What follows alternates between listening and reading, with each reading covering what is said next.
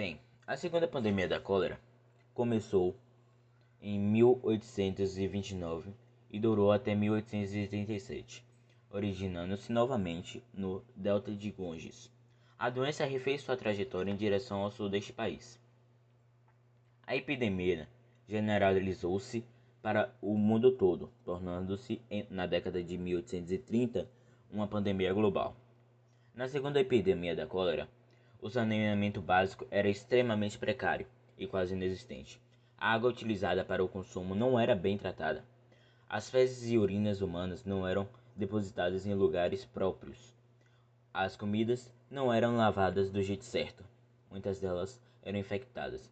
Isso tudo ajudou à propagação da doença, fazendo com que fosse transmitida facilmente.